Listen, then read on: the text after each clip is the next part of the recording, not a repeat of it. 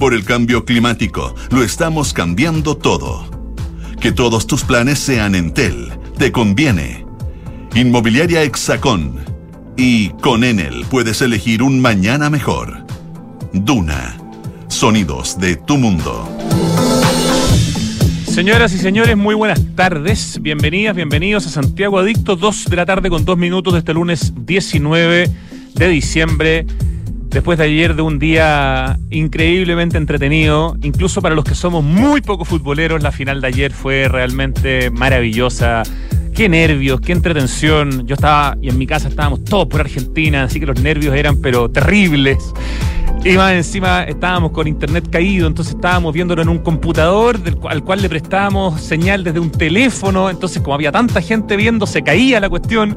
Y el último penal, cuando Argentina gana no lo pudimos ver, así que me llama mi mamá, que es argentina de nacionalidad porque vivió un tiempo allá, y me dice, ganamos. Y ahí me enteré que había ganado Argentina. Así que para la comunidad argentina en nuestro país tenemos a miles de inmigrantes argentinos en Chile. Felicitaciones, qué tremendo equipo, qué garra, qué maravilloso verlos jugar, qué lindo ver a Messi como mejor jugador del torneo. De verdad, emocionante.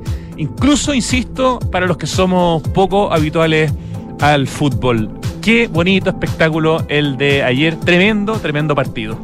Ya, vamos a lo nuestro. Hoy día tenemos una entrevista, toda entrevista súper interesante, diría yo. Primero, vamos a conversar sobre el concurso de arquitectura que se va a realizar para el edificio de arquitectura moderna, que es una joyita, que es el ex edificio clasificador de correos o la ex central clasificadora de correos que fue clasificadora de correo hasta muy poquitito, pero Correo se lo vendió a F, a la estación de, a la empresa, perdón, de ferrocarriles del Estado. Em, y hoy día F está llamando a un concurso de arquitectura para transformar este edificio en su edificio corporativo al lado de la línea del tren, ahí en exposición en la comuna de Estación Central. Este es un edificio espectacular, he tenido la suerte de conocerlo por dentro, es de principios de los años 70, se hizo entre el 70 y el 74, el arquitecto Boris, Gingerman, y nos parece, a mí me parece, eh, bastante como que alivia saber que esto lo compró F, porque en algún momento Correos quería venderlo y no se sabía cuál es el destino que iba a tener este edificio. Y por el tipo de concurso de arquitectura, por la gente que está detrás, entendemos que acá hay muy buenas intenciones y muy buenos objetivos. Vamos a conversar, por una parte, con Luis Eduardo Brechani Lecanelier, que es el director ejecutivo del concurso de arquitectura del futuro edificio corporativo de EFE. Y vamos a conversar con Loreta Ward, Loreto Ward, perdón, eh, arquitecta magíster en desarrollo urbano y que es directora de EFE, por lo tanto conoce muy bien el tema de la empresa que está haciendo, la empresa pública que está haciendo este concurso y esta licitación, de los objetivos que tiene EFE con este concurso y obviamente nos interesa saber si va a haber algún experto en arquitectura moderna entre el jurado, quiénes van a ser el jurado, eh, qué tipo de oficinas pueden participar, si nacionales o internacionales o ambas. Es muy importante para quienes amamos la arquitectura moderna ese edificio y por lo tanto el destino de ese edificio que hoy día está en manos de EFE, lo cual ya es una primera tranquilidad. Queremos saber si nos podemos quedar tranquilos también con el concurso de arquitectura, pero creemos que los dos super profesionales con los que vamos a conversar ya habla un poquitito de la calidad de lo que estamos adelantando. Y en la segunda parte del programa vamos a conversar con la encargada de colecciones del Museo de Bellas Artes, Eva Cancino, porque hace muy poco llegaron al Museo de Bellas Artes seis esculturas de mármol que estuvieron en la escuela militar desde octubre de 1973 y que son parte de la colección fundacional del museo. ¿Qué esculturas son? ¿Dónde se van a exhibir? Eh, ¿Por qué estuvieron toda esa cantidad de tiempo en la escuela militar? ¿De dónde, dónde se compraron? Eso y mucho más lo conversamos en la segunda parte del programa. Pero antes de partir con la música y con las entrevistas, tres comentarios o tres notas eh, cortitas. La primera es que el viernes estuve grabando en Farellones, un reportaje para Canal 13, y yo ya he dicho varias veces en este programa, y hemos puesto varias veces en el Instagram de Santiago Adicto, que a pesar de que para muchos santiaguinos y santiaguinos la intuición es exactamente la contraria, en la cordillera hace mucho menos calor. Eso es una ley. Por cada cierta cantidad de metros, creo que son 300 metros, baja un grado la temperatura. Pues el viernes, que no era un día tan, tan, tan caliente como el jueves, que fue terrible, el viernes había 28 grados en Santiago. Cuando llegamos a Farellones a las mm, cuatro y media de la tarde, el termómetro marcaba 28 en Santiago y 15 en Farellones. 13 grados menos. O sea, nos bajamos del auto y ya la sensación fue como de estar con polera de manga corta, pero como rico, como fresquito, como en dos horas más vamos a necesitar un polerón. Y así fue. Estuvimos hasta las 9 de la noche y a las 9 de la noche teníamos frío. Y en Santiago, claro, no estaba tan caliente, pero había, sí, nunca menos de 10 grados de diferencia. Entonces, ese tema es súper importante de reforzar porque hay muchos santiaguinos que creen que en la cordillera hace el mismo o más calor y es exactamente lo contrario.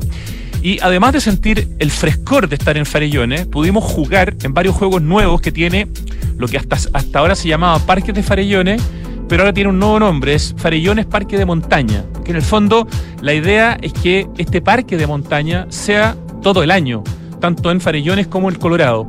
Y pudimos jugar, por ejemplo, en un juego nuevo, no sé si jugar, pero yo me sentí jugando, en una cuestión fantástica que se llama los puentes tibetanos. De partida te tienes que tirar en un canopy de 180 metros para llegar a los, a los puentes tibetanos. No es que sea obligatorio, pero es parte de la choreza. Y los puentes tibetanos son estos puentes colgantes de distintas materialidades que son como esos desafíos que a veces hacían en los reality, en que tú tienes que ir caminando sobre tronco o tienes que ir caminando sostenido de unas lianas, vas siempre con una correa de seguridad, por supuesto, pero es entretenidísimo, eh, te desafía la musculatura, te desafía el estado físico, pero en realidad lo puede hacer cualquiera con un mínimo de altura. Después de eso nos subimos al andarivel y es precioso desplazarse por un andarivel en verano, prácticamente estamos en, verano, y ver la cordillera con los colores eh, que tiene en esta época. Como no hace el calor de Santiago, la primavera es mucho más larga y está lleno de flores y está lleno de verde y está precioso arriba. Porque obviamente eh, no hace el calor, insisto, que hace en Santiago, entonces la primavera se alarga hasta enero probablemente, quizás hasta febrero. ¿Qué más hicimos? Eh, ay, hicimos tantas cosas, la verdad estuvo entretenidísimo. Los puentes tibetanos, el andarivel. Después yo no quise hacerlo, pero vimos cómo hacían escalada en una roca. Una roca que es conocida como la Casa de Piedra, que fue habitada durante muchos años por los arrieros. Hacían una escalada no muy difícil y después se tiraban como en canyoning, así como bajaban con cuerdas por la, por la roca. Eh, Esas fueron algunas de las actividades que se pueden hacer en verano, que está abierto los fines de semana y los feriados, ojo. Y el Instagram es arroba farellones centro de Montana. Arroba farellones centro de Montana. Uno puede comprar una sola actividad o puede comprar el día completo y para que se hagan una idea, hasta cierta altura, un niño cuesta 9.990 el día completo y un adulto el día entero cuesta 19.990, ponte tú. Entonces, de verdad es una manera de acceder mucho más democráticamente a la montaña. Estos son precios además que son de todo el año eh, y que permiten ir a jugar a farellones, ya sea en primavera, verano o en invierno, obviamente, cuando hay nieve, que ahí hay otras alternativas de juego, pero es en el mismo espacio. Nos contaban que en el Colorado también tienen habilitado los fines de semana una ruta para hacer eh, eh, bicicleta de montaña, igual que en Farellones, que también se puede tomar un andarivel. O sea, entre el Colorado y Farellones están haciendo muchas cosas porque son de la misma familia, de los, nuevos, los mismos dueños, que es Andacor.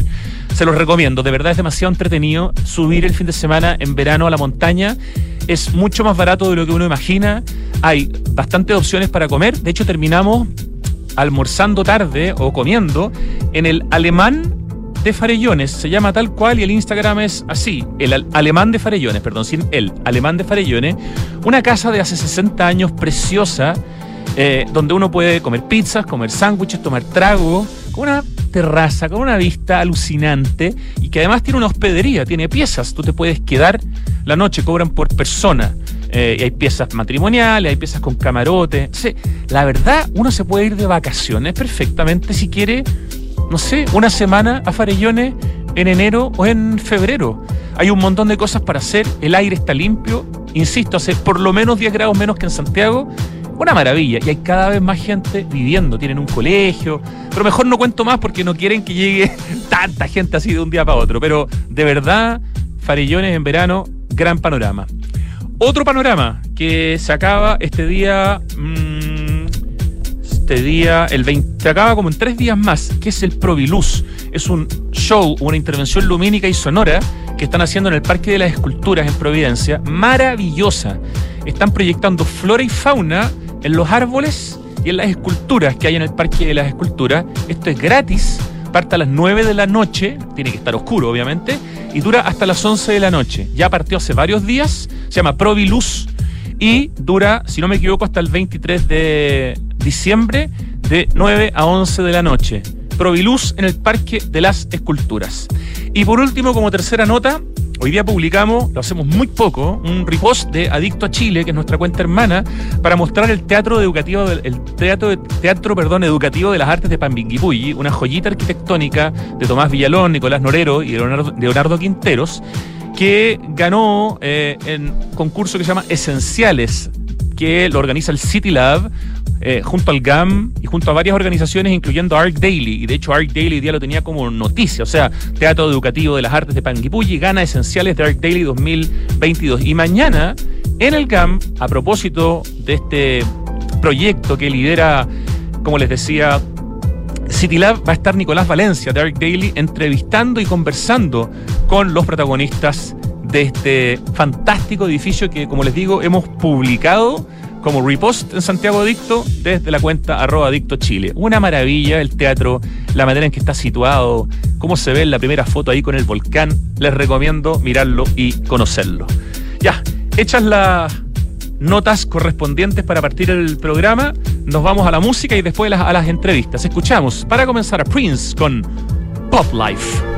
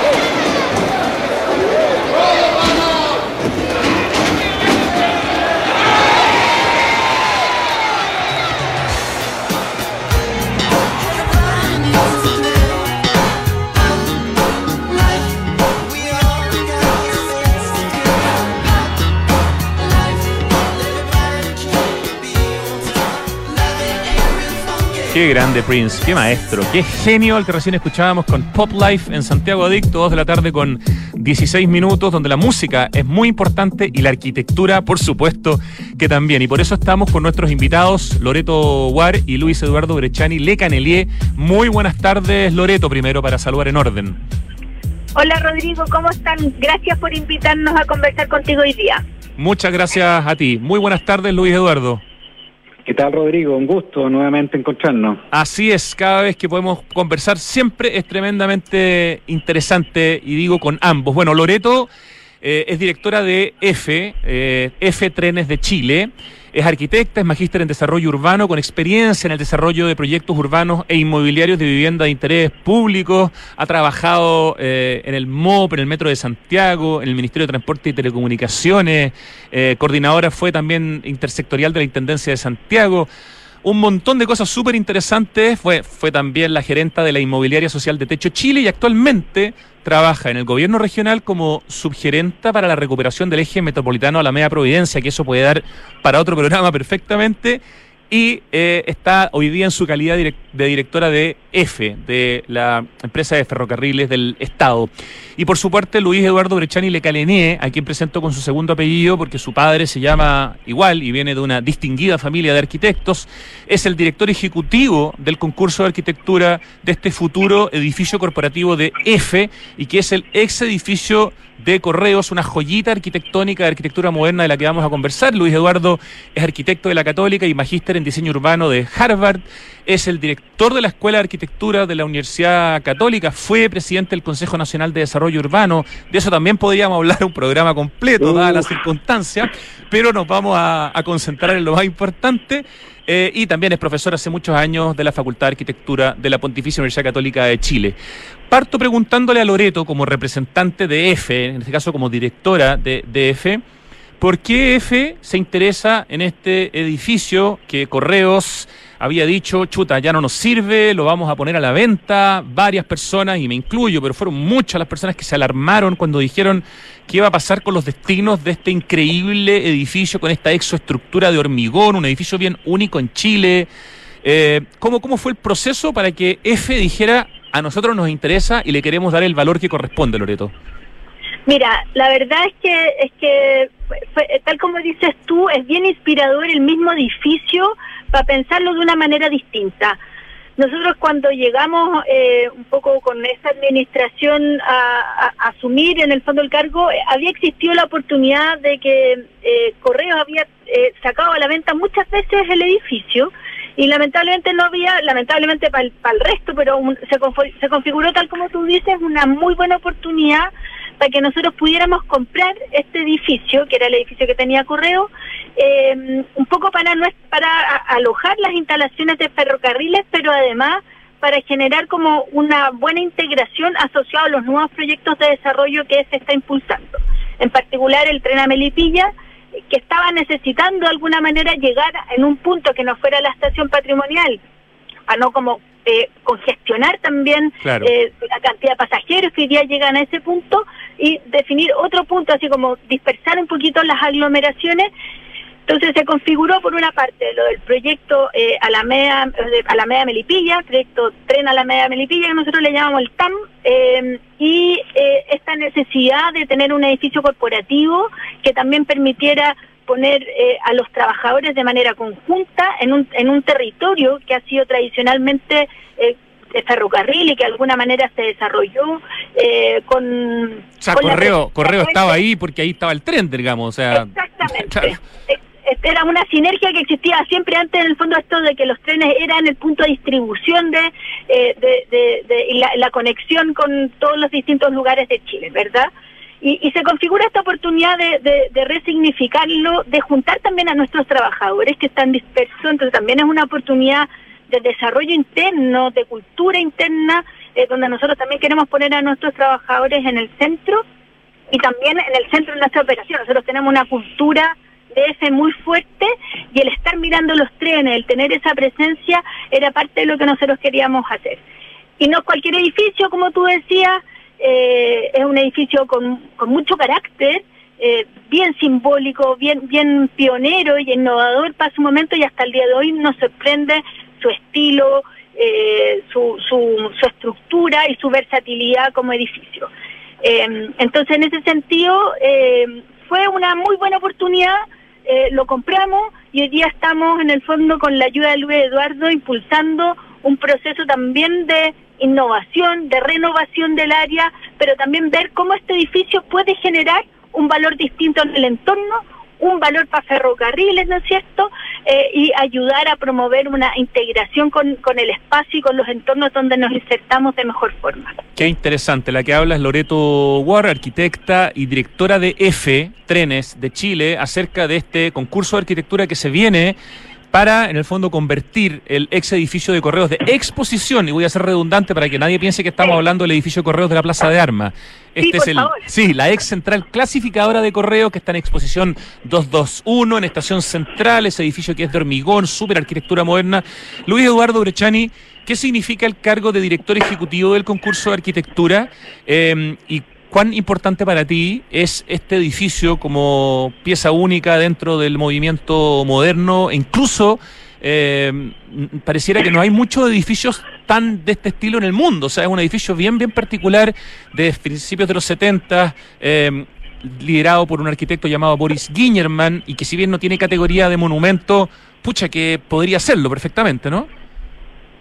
No, claro, a ver, eh, siguiendo lo que dice Cloreto, es una tremenda noticia que Ferrocarriles del Estado primero haya comprado este edificio, que en algún momento estuvo peligrando casi su existencia, y por lo tanto se corrigió un error que hubiera sido no solamente grave para el Estado, sino también para la ciudad de Santiago. Y segundo, que también Ferrocarriles del Estado, más allá de renovarlo o de retomarlo, haya pensado en hacerlo a través de un concurso de arquitectura abierto, que permita no solamente buscar ideas, como a veces algunos concursos llegan hasta esa etapa, sino realmente traducir esto en un contrato de arquitectura para una oficina destacada, nacional o internacional, que realmente le pueda dar a este edificio una nueva vida. Este edificio no solamente tiene valor arquitectónico, sino que además tiene un valor urbano gigantesco por el lugar que se ubica. Tú bien lo has dicho, este fue un debate tremendo durante el 2020. Este es un edificio fundamental de la arquitectura moderna, del rol del Estado. Esta estructura de exoesqueleto además plantea innovaciones tecnológicas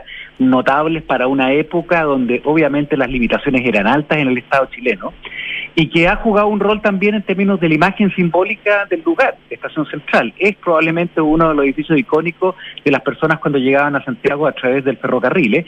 y es claramente el edificio más icónico del barrio Meij. Y aunque está en la común Estación Central, es probablemente el edificio más importante de un barrio que se ha visto sometido a grandes tensiones en los últimos meses y años y que por lo tanto su renovación, su mejoramiento e incorporar una visión de los arquitectos de cómo darle una nueva vida, un reuso al edificio, no solamente va a tener un impacto sobre, sobre esta obra arquitectónica notable, sino que también va a tener un impacto urbano sobre el mejoramiento de MEIS, una zona, insistimos, muy deteriorada en los últimos años, y además eh, probablemente va a tener una innovación respecto a una línea que Chile ha desarrollado poco que es la línea del reuso de los edificios. No solamente la construcción de obras nuevas, sino el mirar la gran cantidad de stock construido que tenemos en el país, que tiene un gran valor y que requiere aprender a renovar y a reusar. Y eso claramente tiene un impacto fundamental en términos ambientales, pero también tiene un impacto en revalorar lo que las comunidades y los arquitectos y las ciudades han hecho durante años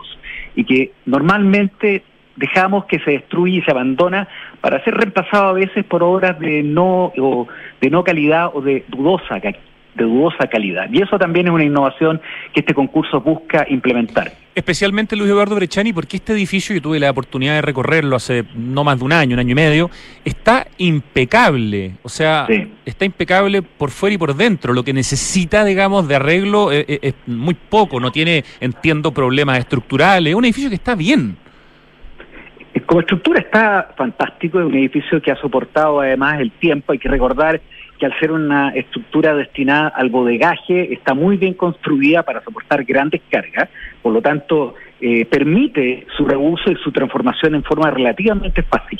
Y por lo tanto la innovación quizás no va a estar en rediseñarlo por completo, probablemente lo que uno esperaría de los concursantes, la diferencia es probablemente de cambios más radicales como lo que se hizo en el GAM, Probablemente acá se rescate más bien la vida del edificio tal cual fue pensado en sus orígenes, pero incorporándole nuevos usos. Dejaría de ser, por lo tanto, un edificio destinado al bodegaje y se reformaría en un edificio cívico, donde van a estar las oficinas de EFE, pero también va a haber una cantidad importante de metros cuadrados destinados a usos públicos, comunitarios, actividades comerciales. La idea es que se abra la ciudad, que tenga una visión cultural. Recordemos que en algún inicio todos los arquitectos quisimos que fuera incluso una sede para el Museo de Arte Contemporáneo. Por lo tanto, hay una oportunidad que los primeros pisos del edificio, los que se vinculan con la calle Exposición y con la ciudad, estén abiertos a la comunidad y abiertos al público y generen un impacto relevante y, además refuerzan la imagen de ferrocarriles que se ha convertido en un emblema durante los últimos meses. Absolutamente. Eh, Loreto, tú decías en, algún, en alguna intervención que era una tremenda oportunidad para hablar de intermodalidad, de identidad y de puesta en valor de, barrios y que además era una oportunidad para con los trabajadores de EFE proyectar eh, a, a EFE en el fondo generando valor para la ciudad y los lugares que conecta. No sé si puedes desarrollar un poco más esa idea, porque en el fondo le ves, le ves como muchas oportunidades a este proyecto. O sea, demasiada. Y, y, eso ha sido también como lo, lo interesante del proceso eh, y de la discusión interna y que, nos, y que nos va a gustar que esta, abrir esta discusión en este en este momento de, concurso, aprovechar de todas maneras de convocar a todas las oficinas de arquitectos, de urbanistas que se interesen eh, en, este en este proyecto, porque sí, eh, hay hay espacios. Eh, el, concurso también busca recibir ideas nuevas, busca recibir, por ejemplo, ¿por qué no poder pensar que aquí pueda existir un, un museo ferroviario, puede existir un centro cultural? O sea, hay metros cuadrados que, se pueden disponibilizar para generar un valor y una activación distinta al barrio. Hoy día este barrio tiene hartas tensiones y probablemente este sea un lugar que permita em, revertir ciertos niveles de deterioro e impulsar eh, procesos de activación como uno lo ve en todas las partes del mundo. Los grandes puntos intermodales son polos de atracción, de desarrollos comerciales, de desarrollos culturales, eh, de, grandes como hub de, de, de, innovación. Entonces, yo creo que también aquí hay múltiples oportunidades para tomar. Eh, estamos bien expectantes, todo el directorio eh, y todos los trabajadores, por estas cosas nuevas eh, que puedan ocurrir en este edificio y desde la perspectiva de nuestros trabajadores el estar conectados con la operación, con el quehacer diario, también es algo que nos motiva mucho, estar todos juntos como organización también es algo eh, que, anhelamos, si bien tenemos eh, algunas instalaciones distribuidas evidentemente a lo largo de todo Chile y, aquellos que tienen que ver más con el mantenimiento, tenemos esta cultura que nos une y este lugar de alguna manera significa y encarna todos esos esos elementos de unión, porque estamos en el corazón de la estación de ferrocarriles principal de, de nuestra de nuestra ciudad y, en general las estaciones representan eso, puntos bien importantes en las distintas ciudades. Y ahí un poco plantear, poder proponer cómo vemos nosotros el rol que también puede cumplir ferrocarril en los procesos de integración, en los procesos de desarrollo regional. Entonces también ahí hay una agenda que nos interesa que este sea el primer polo de desarrollo que podamos impulsar, pero que también podamos impulsar otros en otras regiones. Sin duda. Eh, y que ese tenga ese potencial de articular. Y estamos en eso, o sea, hoy día hay ejemplos, tenemos convenios con el gobierno del Maule para potenciar toda la ruta turística del tren que va en el entorno del río Maule. Entonces, estamos impulsando ese tipo de acciones para que los ferrocarriles tengan un rol Em, de, potenciar los territorios. Bueno, y además es algo que si uno mira hacia atrás es lo que ha hecho Ferrocarriles, sobre todo con toda la industria del turismo en Chile. Ferrocarriles fue responsable de la construcción, incluso de la administración de un montón de hoteles y espacios arquitectónicos de altísima calidad en Chile, así que de alguna manera es parte del espíritu de la empresa en términos del pasado, Loreto. Exactamente, y eso lo queremos reflotar y potenciar con todos los atributos que tiene hoy día eh, el desarrollo de las ciudades y lo vamos viendo en los distintos lugares que recorremos. O sea, yo creo que también ahí tenemos esos desafíos de una mayor coordinación y mayor vínculo con los distintos territorios y este es como un puntapié inicial de cómo queremos vincularnos en alianza con otros actores eh, para poder fortalecer, eh, en este caso estamos en alianza con el Colegio de Arquitectos, con la con la, em, con, la asociación, con la Asociación de Oficinas de Arquitectura, eh, estamos convocando también al gobierno regional. En definitiva, a todos los actores que de alguna manera tienen algo que decir en ese entorno. Esa era justamente la próxima pregunta para Luis Eduardo Brechani quien en el fondo va a dirigir eh, este jurado. Entiendo, Luis Eduardo, que tú como director ejecutivo vas a tener voz pero no voto. Cuéntanos, por favor, quiénes van a ser eh, los cargos, porque los nombres entiendo que todavía no están, no sé, los, en el fondo los cargos del, del jurado, porque eso de alguna manera inmediatamente te, te dice un poco cuál es la tendencia que está buscando el concurso. Mira, efectivamente los nombres hay que darlos pronto, yo creo también, porque eso le va a dar certidumbre a los concursantes de la calidad con la cual se va a evaluar este edificio, con todo lo que Loreto ha planteado de lo simbólico que es que la manera de cambiar y hacer las cosas distintas de las estaciones de trenes en Chile, como se ha hecho hasta ahora. Eh, la idea es tener un jurado diverso, compuesto mayoritariamente por arquitectos. Eh, hemos invitado a dos premios nacionales de arquitectura, los cuales han aceptado. Eh, no dan los nombres, pero puedo decir que son los dos últimos. ah, qué bueno va a estar Fernando Pérez, que es un experto en patrimonio y en arquitectura moderna. Miguel Eso. Launer, y Miguel Launer, que además nos ha contado, uh. eh, voy a dar esos dos nombres nomás, y además Miguel Launer, que me contaba hace unos días atrás que él estuvo en, la, en el, que él estuvo en la comisión de proyecto de título de Boris Guillerman. Debe haber sido hasta amigo de Boris Guillerman, Miguel Launer. Amigo, íntimo y además. Padre, seguro. La vuelta, la vuelta es larga, así que fantástico. Eh, luego los representantes de la y el Colegio de Arquitectos, vamos a tener un representante también de los concursantes, y dado la importancia que tiene este tipo de edificio y dar una marca de cómo se cómo la arquitectura tiene que volver a darle una vida y un símbolo de edificios públicos existente, también hemos incorporado a un arquitecto eh, experto en patrimonio moderno, podría yo decir que es el mayor experto en patrimonio moderno que hay hoy día en Chile, pero eh, no ahora. O sea, ya que no puede ser Fernando Pérez Oyarzún, porque está por el otro lado, tendría que ser Horacio Torrent. O, ah, no sé, digo yo. Mira, la bolita que tiene de cristal. Ya le, ya le apuntaste. Bien, bien, ya. Eso es, lo tenía, mira, lo tenía como pregunta escrita. Te, tenía. ¿Habrá algún experto en patrimonio moderno? Y tenía, entre paréntesis, Fernando Pérez Oyarzún, Horacio Torrent, Hugo Mondragón, Pablo Altique. Y preguntando, preguntarte, en el fondo, les iba a preguntar si Docomomo iba a participar de alguna manera. Bueno, Horacio Torrent lidera Docomomo, no, así que. Pero Horacio Torrent va, va, a ser parte del jurado como, como experto en patrimonio moderno y obviamente un representante relevante en Chile de Docomomo que además debo contar que la próxima convención internacional de Docomomo ha sido ganada por Chile para el 2024. Ah, mira, Así que qué buena va noticia. a estar justo en la línea de estos debates. Ya, o sea, tenemos garantizados dos Perdón, premios. Perdón, Loreto, ahí, por favor, perdona.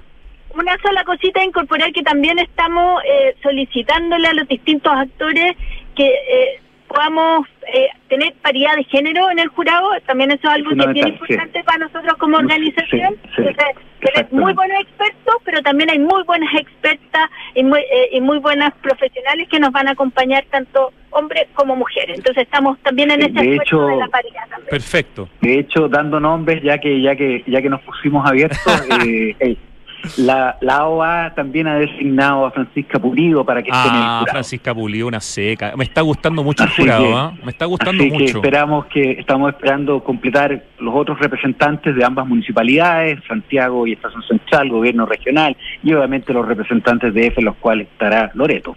Sí, pues, oye, por gobierno regional no va a poder ser la Loreto, pero podría haber sido eventualmente eh, en otras circunstancias, pero como directora no puede, ¿no? No, porque voy a ser directora por ese, pero acá en el fondo eh, del gobierno regional también va a llegar una muy buena eh, una muy buen, buen, buena representante, ya lo estuvimos conversando con el gobernador, así que estamos ahí afinando los detalles. Ya, perfecto. Otra cosa súper interesante, eh, el, el, edificio lo compró F en unas 360 mil UF, que en su momento eran 13 millones de dólares aproximadamente, y la oferta técnica, en el fondo, en la medida que ya se lo adjudique eh, una oficina, es un proyecto que es más o menos del mismo valor de lo que costó el edificio. Eh, ¿Estoy en lo correcto, Loreto Luis Eduardo? Sí, más o menos, más o menos. Ya, o sea, es una obra importante. Es una obra, es una obra de arquitectura compleja, relevante. No es solamente construir algo nuevo, sino implica rehacer, reestudiar. No, es una obra compleja, así que por eso tenemos expectativas que lleguen oficinas con experiencia también digamos esta propuesta. De hecho se está exigiendo cierta experiencia, lo cual creo que no no no no niega la posibilidad de que oficinas jóvenes se vinculen con otras con más no, no, carrete, no, ¿no es cierto? No, para nada, para nada. Para nada, hemos puesto, eh, hemos, hecho un esfuerzo, y ha sido generoso, incluso en, su, en sus bases de licitación histórica, de colocar un límite que garantice ambas cosas, que garantice innovación, que no genere barreras de entrada, pero que al mismo tiempo genere equipos que tengan la experiencia suficiente para abordar una obra tan compleja como esta, y con éxito además. Ya, y el valor económico de lo que propone la Oficina de Arquitectura que gane no puede superar las 23.580 UF más IVA.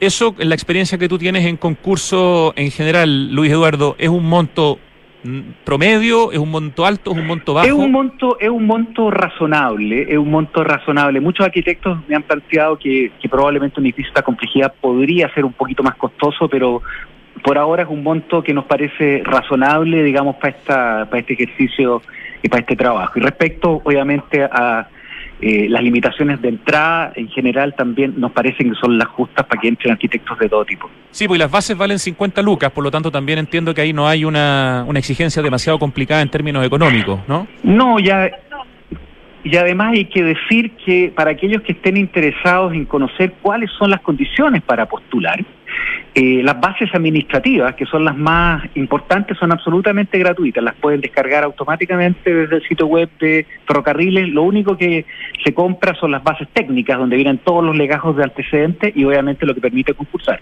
Pero para aquellos que quieran saber si realmente están en condiciones de armar un equipo, las bases administrativas son absolutamente gratis, no necesitan pagar 50 mil pesos.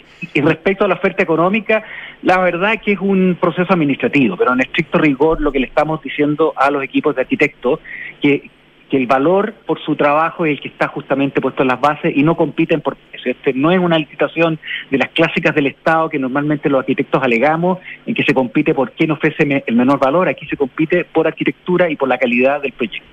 Y así lo muestra el jurado eh, que va a haber. Eh, Loreto Ware, eh, ¿cómo les ha ido hasta el momento? Yo leía por ahí que hasta la fecha se habían, había por lo menos 13 oficinas de arquitectura que habían adquirido las bases, pero no sé de cuándo esa información. ¿Nos puedes actualizar? Mira, por ahí vamos. La verdad es que no tengo los últimos datos, pero un poco sumar a todo lo que ha dicho Luis Eduardo, nos importa harto el, el, el que esto pueda verse como una oportunidad para que discutamos y pongamos como o podamos, o podamos dialogar respecto al rol que tiene la arquitectura emblemática eh, de nuestras ciudades para poder también generar esos procesos de transformación. Entonces yo creo que, invitar a los arquitectos y arquitectas que se sumen, que participen y que hagamos esta discusión de manera abierta, eh, que, de alguna manera veamos cómo la, la, arquitectura puede ser también una herramienta muy transformadora eh, para nuestra para nuestras ciudades. Yo creo que lo hemos visto a veces como proyectos inmobiliarios y creo que tenemos que volver a cómo desde la arquitectura y desde la activación de los lugares, cómo somos capaces de transformarlo y generar nuevas oportunidades. ¿Cuándo deberíamos tener el resultado de quién es la oficina o el grupo de oficinas asociadas ganadora, Luis Eduardo? Sí, según, según el calendario, la expectativa es que a fines del mes de mayo, fines del mes de marzo, se entregan las propuestas, por lo tanto esperamos que durante el mes de abril esté absolutamente eh, anunciado quién va a ser el equipo que desarrolle este proyecto. abril dices tú, Loreto dice mayo, pero pero por ahí, digamos. en mayo parte el contrato. Ya. En mayo parte el contrato, pero en abril tenemos que anunciar, durante la segunda quincena de abril se va a anunciar el ganador. Después vienen todos los procesos de contratación y, y un poco los ajustes que haya que hacerse al proyecto no me cabe duda que la oficina o las oficinas asociadas que ganen este proyecto va a ser muy importante ver a su currículum. Así que yo creo que acá, a la, parte, digamos, de las platas, de las veintitantas mil UF, hay que sumar la, importancia simbólica de ganarse este proyecto, porque los va a poner ahí en primera línea durante un buen rato, va a generar expectativas eh, y de alguna manera, con el jurado que hay, también eh, yo creo que una oficina que va a tener muchos motivos para celebrar, Loreto, ¿no? Exacto, ¿no? Si de verdad que nosotros estamos motivados, yo creo que también fue muy acertado el poder hacer esto como una cosa muy pública, muy abierta, muy discutida y un poco también atendiendo esta preocupación de cómo cuidamos y resguardamos nuestro patrimonio, que no sea necesario que todo sea monumento nacional para que lo que tengamos que cuidar, sino que lo miremos con otros ojos y podamos hacer esa puesta en valor de nuestro entorno. Un poco también yo quería como comentar que así muy cortito, Rodrigo, que también como ese estamos haciendo esfuerzo en visibilizar todo nuestro patrimonio, todo el patrimonio como cultural, artístico y simbólico que tiene la empresa. Queremos, eh, estamos creando una, una corporación nueva que se llama F Cultura, que va a tener de alguna manera este rol de visibilizar, de acercar nuestro patrimonio y de trabajar de una manera mucho más próxima con los territorios. Oye, estuve en San Rosendo hace poco, que era uno de los puntos más importantes de ferrocarriles, y es alucinante la ruina industrial que hay de ferrocarriles, que si se puede recuperar de alguna manera, aunque sea en términos de espacio público, es una cuestión alucinante en términos de turismo para esa zona de Chile. Y, yo creo que en el fondo los ferrocarriles a nosotros no, no, nos llaman, nos mueven, nos unen. Entonces creo que eso es algo que tenemos como empresa potenciar y ponerlo en valor en los territorios donde nosotros llegamos. Ser una oportunidad de transformación para los lugares. Bueno, felicitaciones a F eh, en el nombre tuyo, Loreto, que por favor le hagas extensiva las felicitaciones a F por estar haciendo este concurso de arquitectura, por haber recuperado este edificio. Y Luis Eduardo Brechani no puede haber un mejor director ejecutivo de un concurso de arquitectura. así que felicitaciones por estar en ese rol, Luis Eduardo.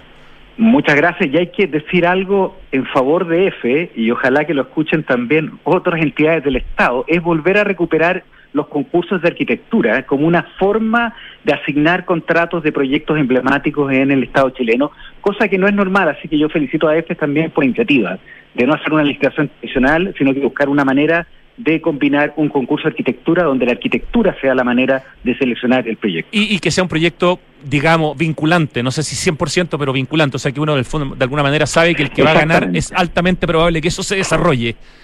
Y por eso que tiene un modelo distinto, es un modelo de concurso con licitaciones, un esquema que usamos también para el concurso de la nueva Alameda Providencia, que me tocó participar, y otro en el Estadio Nacional, y creo que funciona muy bien y el Estado debiera aprender de ese para que todos los proyectos, incluso estas estaciones que tú mismo mencionabas y que Loreto dice con, con gran entusiasmo que podemos recuperar a lo largo de Chile, sean partes de concursos de arquitectura y que la comunidad pueda ver todas las opciones y alternativas y soñar con el cambio de estos lugares. Aprovecho de felicitarte por la noticia del fin de semana de que la Escuela de Arquitectura de la Universidad Católica está número uno de escuelas de arquitectura en el ranking que apareció en la tercera, así que como director de la carrera, lo mínimo que puedo hacer es mandarte un abrazo. Muchas gracias por la felicitación, pero una felicitación para todos los profesores y los miembros de esta comunidad. Sin duda. ¿Qué, Loreto? Felicitaciones a Luis Eduardo, toda la razón. Totalmente se las merece, ¿no es cierto? Ya Loreto, muchísimas gracias por esta conversación. Nuevamente los saludos extensivos y las felicitaciones a F. Y Luis Eduardo, muchas gracias por estar hoy día con nosotros a través del teléfono. encantado, Rodrigo. Un abrazo. gracias a todos. Un abrazo. Chao, chao, gracias. Nos vamos al corte, volvemos muy pronto para conversar sobre otro tema apasionante, que es este regreso después de 50 años de seis esculturas de mármol al Museo de Bellas Artes que estuvieron en la Escuela Militar. ¿Cuáles podemos ver? ¿Cuándo las vamos a poder ver? ¿De qué se trata? Ya nos cuenta eso Eva Cancino, la encargada de colecciones del Bellas Artes. El robo de cables eléctricos para extraer cobre es una práctica delictual que ha crecido mucho en el último tiempo. Esto pone en serio riesgo de accidente a quienes cometen el ilícito y también a los técnicos que realizan el mantenimiento de las redes de distribución. Además, afecta la calidad del servicio eléctrico del sector donde ocurre el delito, dañando la calidad de vida de los vecinos y la comunidad. Ayúdanos a cuidarte. Denuncia este delito de manera anónima al 600 696 0000. Enel. 1710, 1711, 1712, nuevos árboles plantados.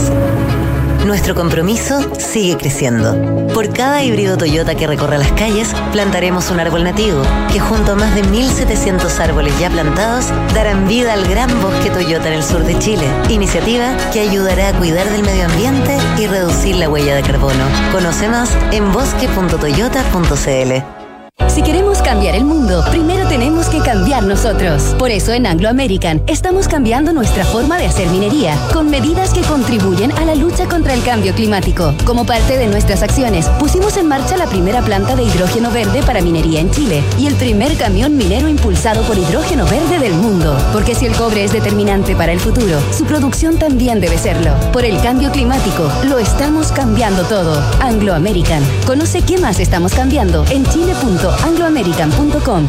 En Entel, la Navidad está llena de buenas señales, como la señal que necesitas para regalar un nuevo equipo. ¡Fran! ¿Ah? ¿Has visto la Aquiles? Pero si estaba aquí recién. ¿Ah? ¡Aquiles! Ahí viene. ¿Y trae algo en la boca? ¡No! ¡Mi celu! ¡Dámelo, Aquiles, dámelo! Oh, sigue funcionando. Oh, me asusté. Hazle caso a las señales de Navidad y aprovecha hasta un 40% de descuento en equipos y accesorios, pagando como tú quieras y hasta en 24 cuotas sin interés. Despacho sin costo. Descubre todos los equipos y accesorios en entel.cl. Entel, contigo en todas. Edificio Lift de Inmobiliaria Hexacón. Es un espacio para vivir en la mejor ubicación de Vitacura, en un barrio tradicional, a pasos de todo lo que necesitas. Vive conectado con el diseño y la ciudad, en departamentos de dos y tres dormitorios. Un proyecto donde la arquitectura está concebida desde el atrio principal, lo que define un estándar residencial superior. Conoce más en www.exacon.cl. Papá, en las noticias dicen que este año hubo más lluvia y nieve que otros años. Sí, Benjita, pero aún tenemos sequía. Papá, ¿por qué se ha llovido más? Sí, Catita, es verdad, ha llovido más, pero no es suficiente. Estas lluvias no van a solucionar más de una década de sequía. Por eso no podemos relajarnos si queremos seguir teniendo agua, así de simple. Entonces, papá, ¿qué hay que hacer? Por ejemplo, demorarse menos en la ducha. Fácil. Sí, sí, el Benja se demora un montón. Hoy más que nunca, cuidemos el agua. Cada gota cuenta. Te lo recuerda Aguas Andinas. Estamos de vuelta, 2 de la tarde con 47 minutos en vivo y en directo Santiago Adicto en Radio Duna, este espacio donde hablamos de ciudad y de cultura. Y aquí se nos cruzan, como muchas veces, como casi siempre, la ciudad y la cultura. Estamos en línea con Eva Cancino, que es la encargada de colecciones del Museo Nacional de Bellas Artes. Muy buenas tardes, Eva. Hola, Rodrigo, buenas tardes, ¿cómo estás? Estamos contentos, yo estoy contento, porque han recuperado ustedes un patrimonio eh, que era vuestro, pero no estaba en sus manos después de mucho tiempo, y entiendo que ya se está, empezó a exhibir y otra parte se va a empezar a exhibir desde mañana. Cuéntanos, por favor, la historia que, hay que narrar. Yo creo que esta es una historia, es un relato, es, un verdadero cuento. Sí, Real. 49 eh, años estuvieron lejos del museo eh, las seis piezas a las que te refieres. Exactamente. ¿Dónde estaban y por qué estaban ahí? Bueno, el por qué yo creo que es más o menos evidente, porque es desde octubre del 73, pero ¿por qué estuvieron casi 50 años estas obras de mármol? ¿Qué obras son? ¿De qué tamaños? ¿De qué importancia? Eh, bueno, eh, buenas tardes a, todos quienes nos escuchan. Eh, son seis esculturas que se encontraban en la escuela militar, seis esculturas de mármol, como, como bien mencionaste. muchas de ellas pertenecían a, la, lo que nosotros llamamos como la colección fundacional de las esculturas del museo.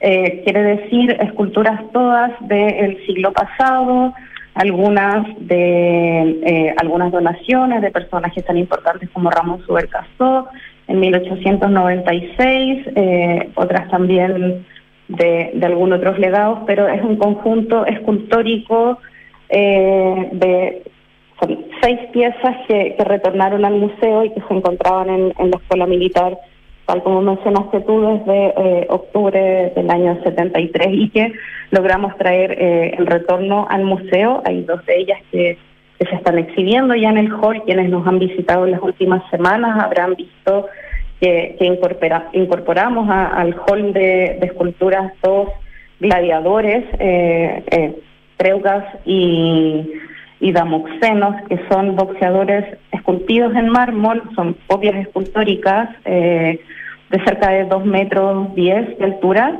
eh, que ahora hacen un gran contraste con las cariátides y que, se exhibieron eh, históricamente en el hall del museo.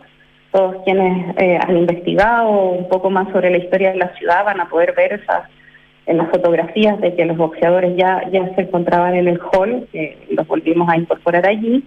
Y incorporamos cuatro, o sea, trajimos cuatro esculturas eh, que también se encontraban allá, uno que es el, el gladiador herido eh, de Ernesto Gasseri, eh, una Venus de Medici, también una clásica escultura de representación femenina, la Oconte, que quizás es la pieza más impactante que tiene este, este nueva exposición que estamos planeando y que aprovecho después de contarles un poco y también Apolo Citaredo, que mide alrededor de dos metros. Son esculturas súper grandes todas. Yo creo que la más pequeña mide un metro sesenta, eh, pero en mármol eh, esa escultura y implica también un gran peso y, y grandes desafíos que tuvimos que soportar también para, para poder trasladarlas y traerlas al museo.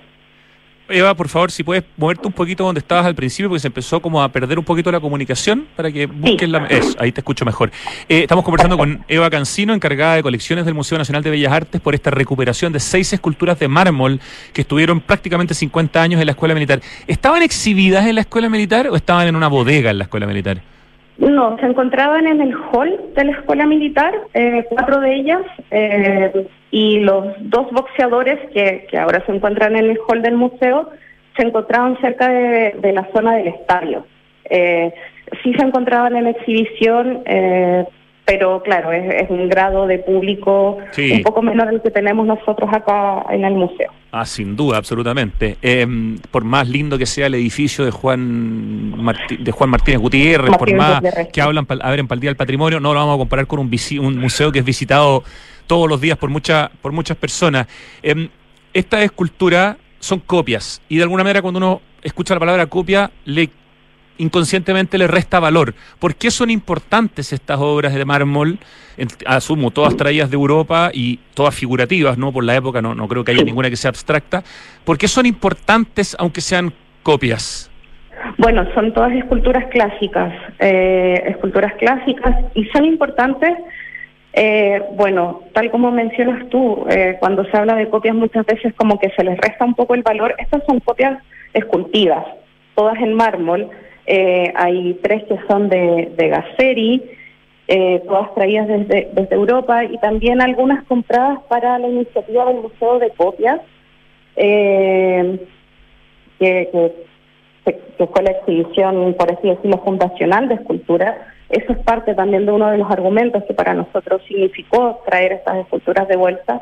Son parte de nuestra colección fundacional, pero también, eh, claro, son parte de las esculturas clásicas que uno, que uno tiene en su imaginario, o que las personas pueden poder, la forma en que se enseña arte, arte griego, arte clásico, son muchas veces a través de estas copias escultóricas y en Latinoamérica esa fue la forma incluso de formar artistas. Claro, Eh, son, verdaderas clases de anatomía para los artistas cuando pueden ver estas obras esculpidas y tenerlas al frente y no verlas a través de su pantalla de computador, viéndola en un museo de otra parte del mundo, ¿no?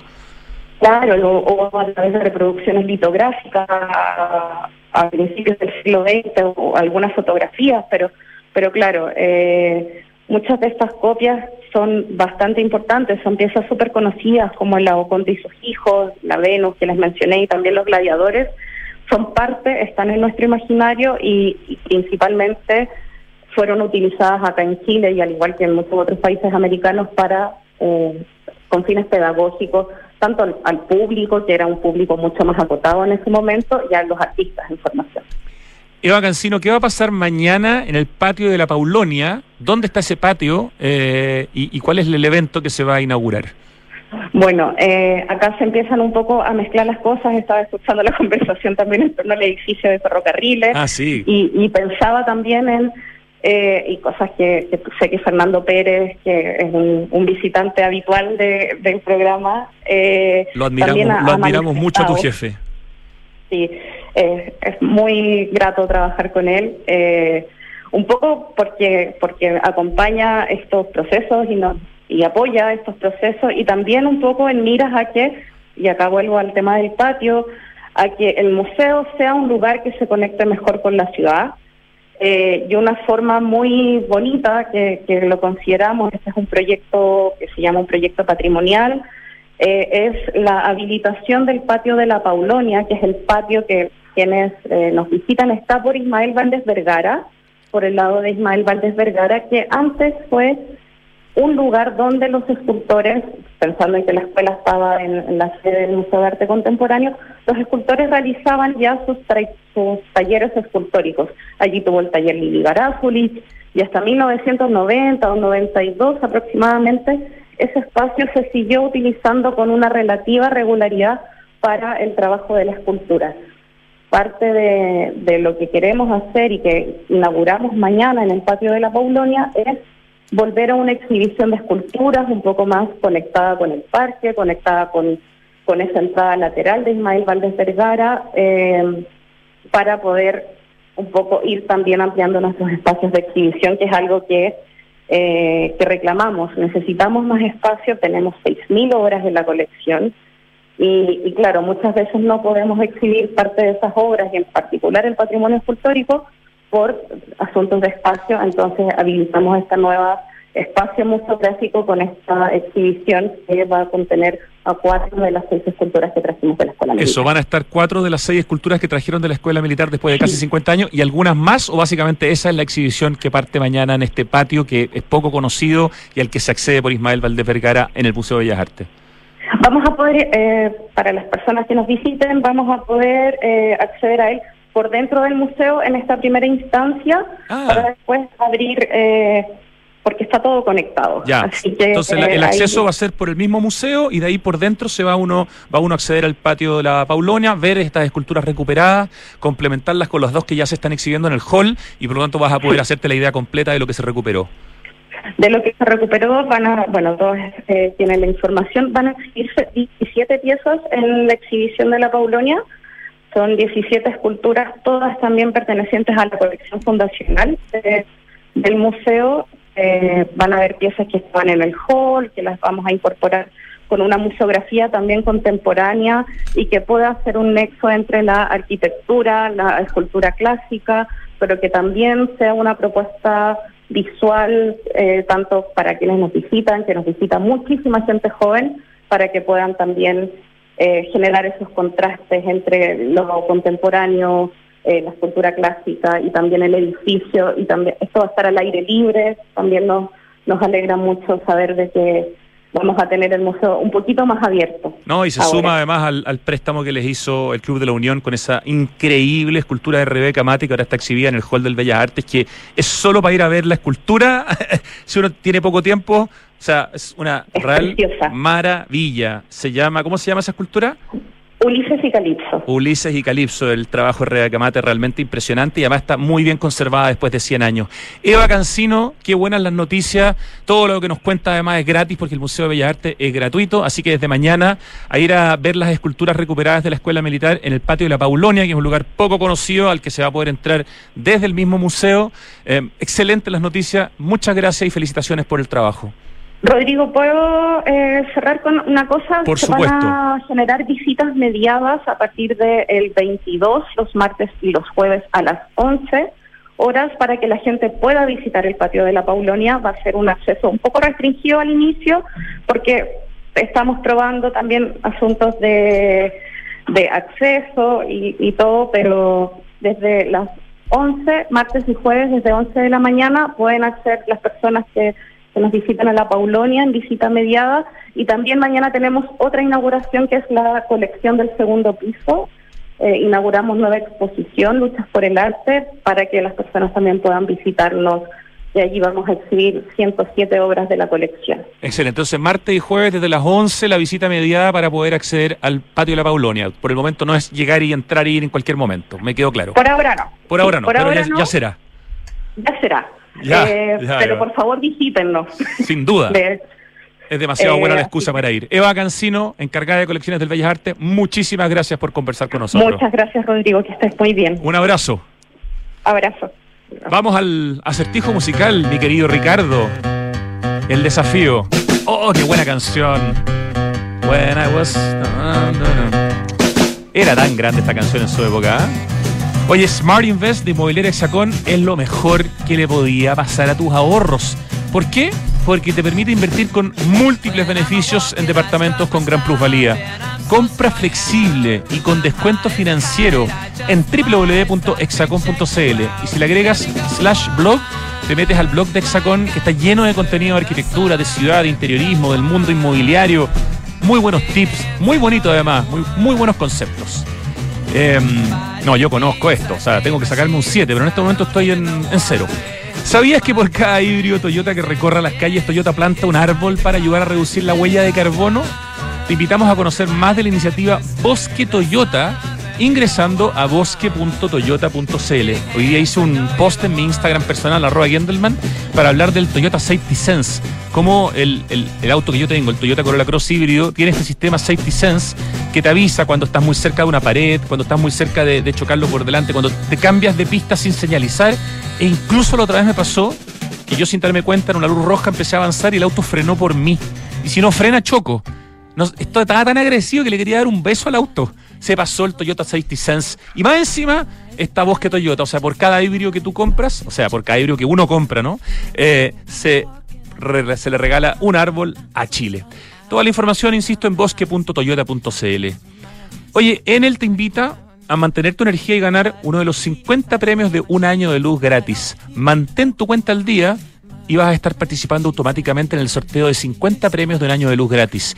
Y si tienes una deuda pendiente, Enel te ofrece un convenio en 12 cuotas. Estoy hablando más despacito porque la canción aquí es como más despacito.